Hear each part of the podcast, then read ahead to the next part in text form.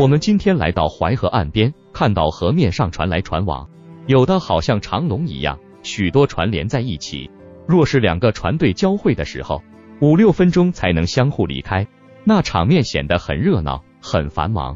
而且我们今天看到的船，每条船都是又长又高又大，且大多数是铁制的，也有极少数是水泥制的，都是机器开动的。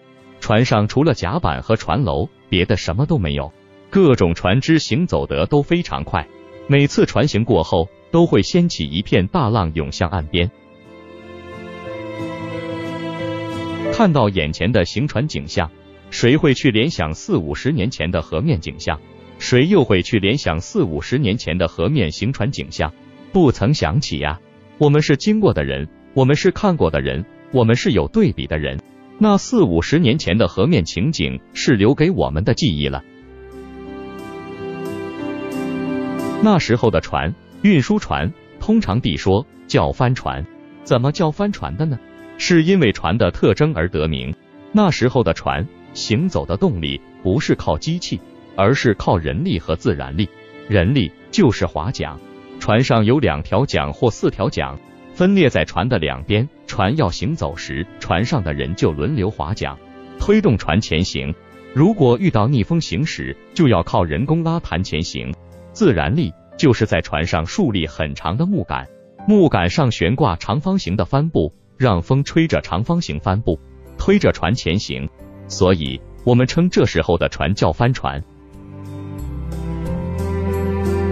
我们从前讲船的大小，都是说一条杆船、两条杆船、三条杆船，每条杆上都挂有长方形的布帆。过去我们说用船的人家有钱，家里的船很大。都羡慕地说，他家里有三条杆大船，或者说他家有三面帆大船，因为那时候三条杆大船在淮河面上就是最大的船了。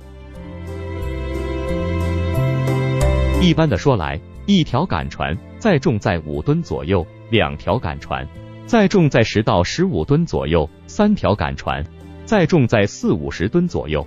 提到四五十吨的数字，大家都是惊讶得不得了。因为那时候的运输条件都是很差的，那时候的船都是木质的，但是木质船是有讲究的，杂木不做船，做船都用禾木，且是多年生的，这种木质细腻坚韧，做成了船，用油腻子腻好了缝，再用桐油油漆四五遍，特别要选在暴热的天，桐油容易渗透到禾木里面去，禾木含油性能好，不易散发，所以和木船经久耐用。船的体型也是有讲究的，它是我们先辈们的朴素的科学知识的运用。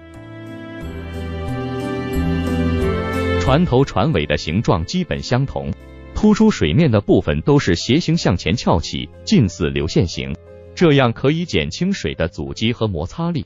船的长度、宽度、深度都是讲究比例的。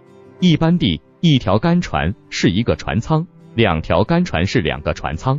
三条干船就是三个船舱，那三条干大船长度有十米左右，宽度有六米左右，深度有两米左右。如果是两条杆子，第一根杆子就竖立在前舱的前壁中间，第二根杆子竖立在两舱中间的舱壁中间。三条干大船，第一根杆子也是竖立在前舱前壁中间，别无他意。这种设计是为了使船头翘起，不会前栽。船的两头都建有小舱，留住人和做饭的。三条干大船一般地都在后舱甲板上建有木质的楼棚子，可以做客厅或者住人等。有的两条干船也建有木柱子、木板围子、尾席子盖顶的棚子，也能住人和放东西，只不过小一些。行船的时候遇到下流水，行船比较轻快，要是顺风的话。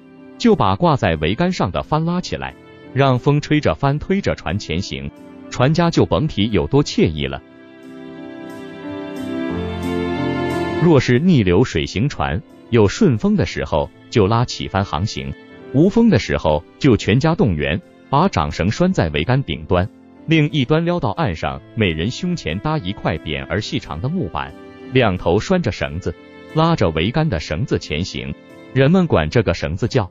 纤绳也叫弹绳，管这块板子叫纤板，也叫弹板。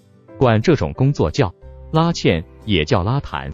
船人们有时候为了鼓劲，一边拉着先前行，一边还叫着号子，人们管这种号子叫船号子。每逢遇到大风且顺风的时候，船人们就把帆拉满了，帆的受力面积越大，船行得就越快，船人们就越惬意，甚至会谈笑风生，饭时更会开怀畅饮。这也是船人们最想要的工作和生活。所以后来人们为了表达自己的愿望或者祝愿别人，都会借用船人们的惬意生活状态来形容，说扬帆远航，一帆风顺，作为吉祥语。就是从这里来的。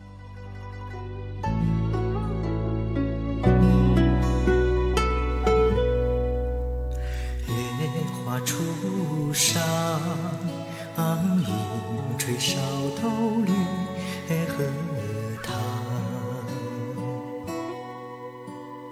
玉露凝香，素手轻抚白月霜。凭栏遥望，凭栏遥望，相思泪洒湿。罗上。长忆往昔夜未央，黛眉轻化妆自芳。感谢收听。再见。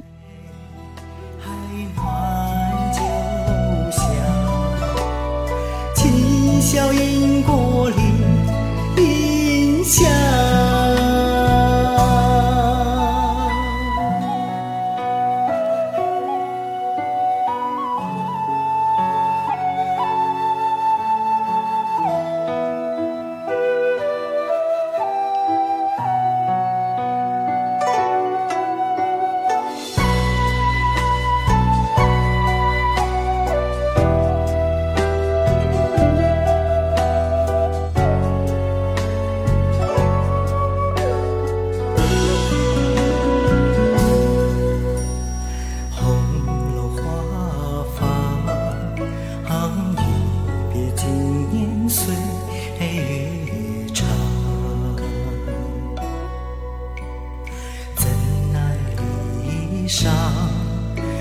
心有为愿君心望。